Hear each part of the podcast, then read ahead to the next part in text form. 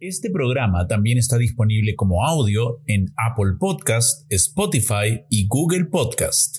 Hola, ¿qué tal? Bienvenidos a Sentido Común. Como yo lo digo, eh, el menos común de los sentidos y el más bonito de los espacios, porque es el lugar en donde puedo hablar libremente, eh, donde nos planteamos preguntas, donde ustedes me mandan preguntas o cosas que de repente han encontrado en su vida o yo en la mía y conversamos. Así que mm, conversemos, porque el sentido común es el menos común de los sentidos y hace falta muchísimo en nuestro país. Así que hablemos un poco de las preguntas que me han mandado. Recuerden, por favor, suscribirse en el canal de YouTube. Es muy importante para mí porque además no solamente ayudan a que el canal crezca, sino también ustedes podrían ganar un PlayStation 5. Yo soy Ricardo Morán, por si acaso no se habían dado cuenta todavía o no me conocen. A ver, ¿qué cosas me han preguntado? Me han preguntado... Uh, Alguien aceptó la chamba en el extranjero, pero no lo habló con la esposa. Mm, no sé si es un buen tema. ¿Tus hijos se pelean entre ellos? No mucho realmente. A veces por un juguete, pero siempre se toman turnos. ¿Te preocupa en algo el futuro de tus hijos? Sí, me preocupa bastante, pero... Esta es una pregunta interesante. Mira, ¿hablarás con tus hijos sobre tu orientación sexual? No es hate, no te molestes, porfis. No, no me molesto, no me molesto. Es un tema interesante. Ya he hablado un poco de esto antes, pero es bueno refrescar el tema para la gente que recién se une al canal. Así que vamos a hablar acerca de cómo contarle a nuestros hijos acerca de mi orientación sexual. Empecemos.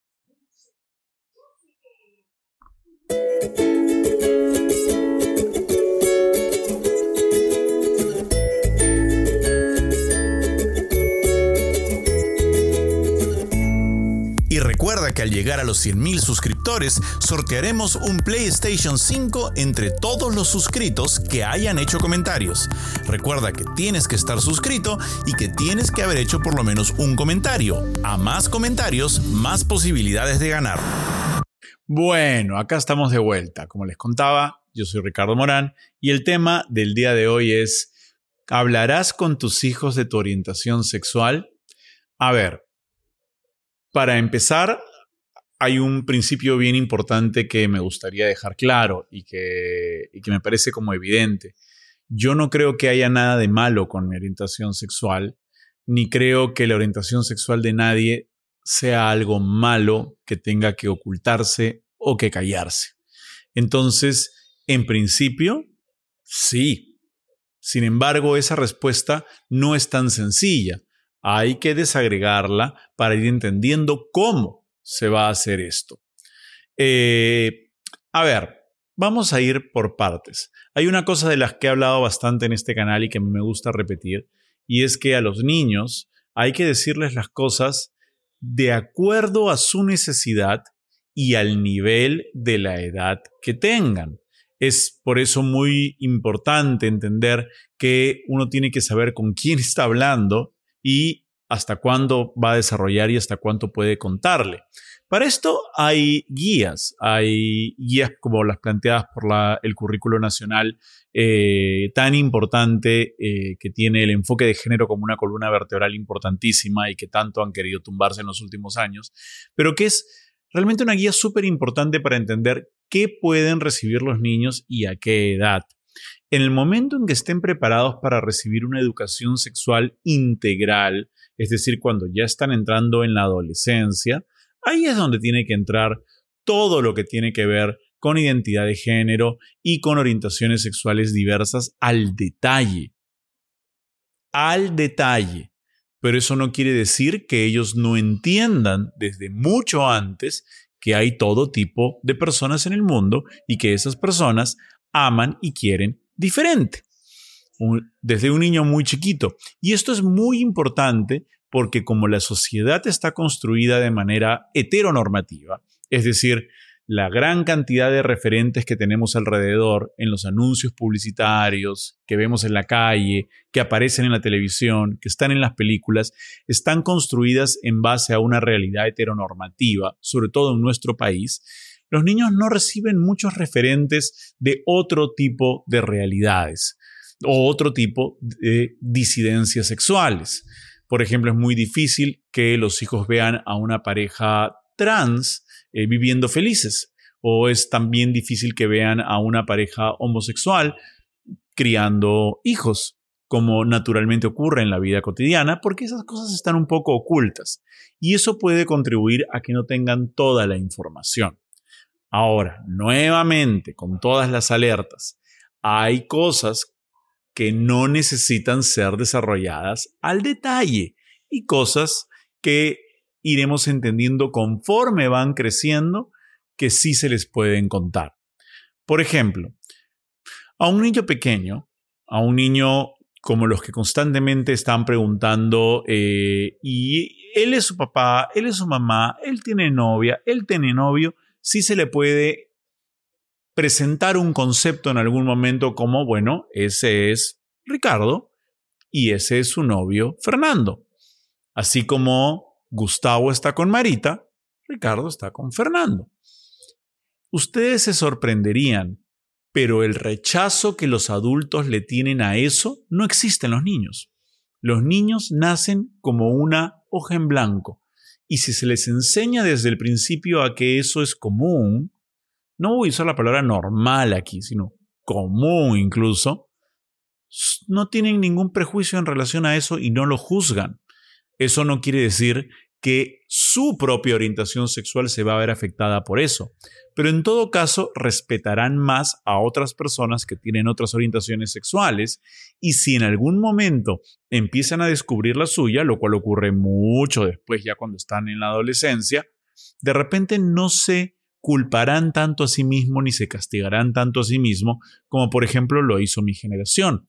Como a nosotros no nos habían enseñado eso, cuando empezamos a sentir nuestros impulsos homosexuales en la adolescencia, pensábamos que era malo y nos castigábamos y nos hacíamos daño y ocultábamos nuestra sexualidad y tratábamos de probar con la heterosexualidad porque eso era lo correcto y sufríamos mucho y muchos amigos sufrían de depresión y mucha gente ha cometido suicidios por eso.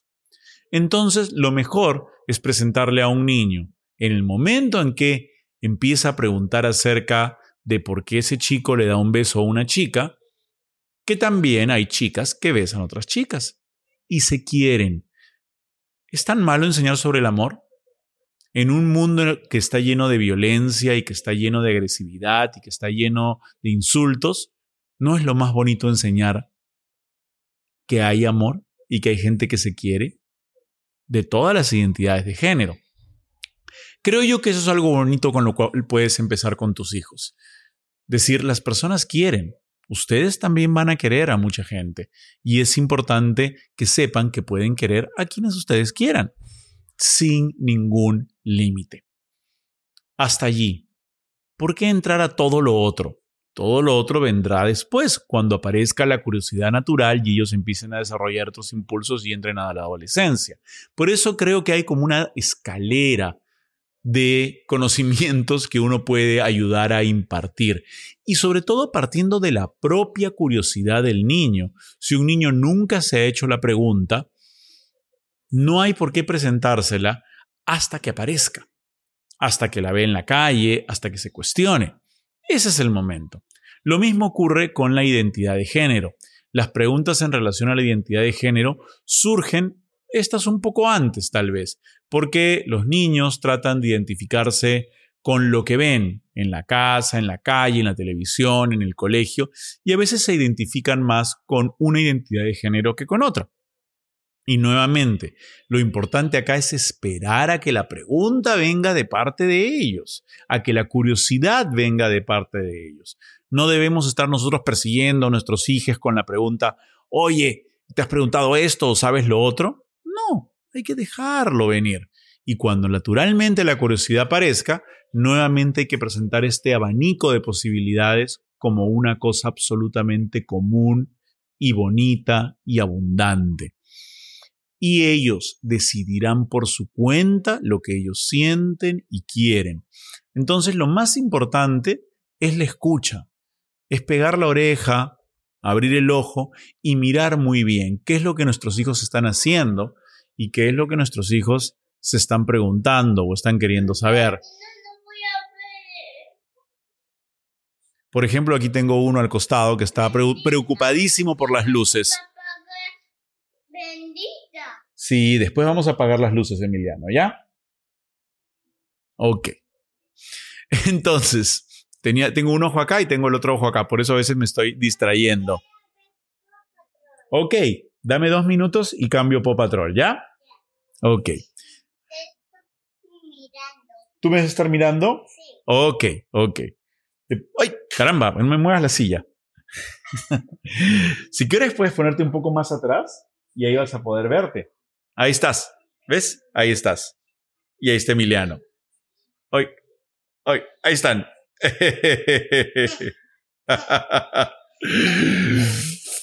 ay, ay, ay, ay, ay, ay. Ya, ahora tengo que terminar de hablar con los amigos, ¿ya? Voy a terminar de hablar con ellos y voy a cambiar a Peppa Pig, ¿ok? A ver, entonces, ¿en qué estábamos? ¿Voy a hablar yo de mi sexualidad con mis hijos? Sí, voy a hablar yo de mi sexualidad de mis hijos. ¿Cuándo? Cuando ellos lo pregunten. Algún momento ellos preguntarán, así como Felipe tiene novia, ¿tú tienes novia, papá? Y yo diré, bueno, papá no tiene novias. Si alguna vez tiene algo, y ahora no tiene nada porque estoy más soltero, estoy como pan que no se vende, diré que tengo novio y trataré de que sea lo más normal y común posible. De hecho, que ellos no recuerden un momento en su vida en que eso se les ocultó. Creo que eso es lo más importante. Y todas las otras cosas que vienen después, que tienen más que ver con educación sexual, con identidad de género y todas esas cosas, tendrán que ir mostrándose o comunicándose conforme su edad vaya creciendo y lo vayan entendiendo y necesitando no antes, porque ¿para qué? Pero siempre con la verdad y siempre enseñándoles que lo importante es el amor, que todo esto trata de quién quiere a quién y que querer es lo más importante y nunca del odio, que debemos odiar o despreciar a alguna otra persona. ¿No es cierto, Catalina? ¿Ya? ¿Quieres decirles chao a los amigos? Ahí les dices, chao. ya, ahora sí me voy a despedir. Recuerden suscribirse, compartir estos mensajes, hacerme preguntas a través del Instagram. Vamos a sacar esto para que la puedan ver. Ay, no, ni se le ve, ni se le ve. Ahí está. hacerme preguntas a través del Instagram y recuerden que pueden suscribirse como siempre al canal de YouTube porque si llegamos a los 100.000 suscriptores se pueden llevar un PlayStation 5. Así que, chao.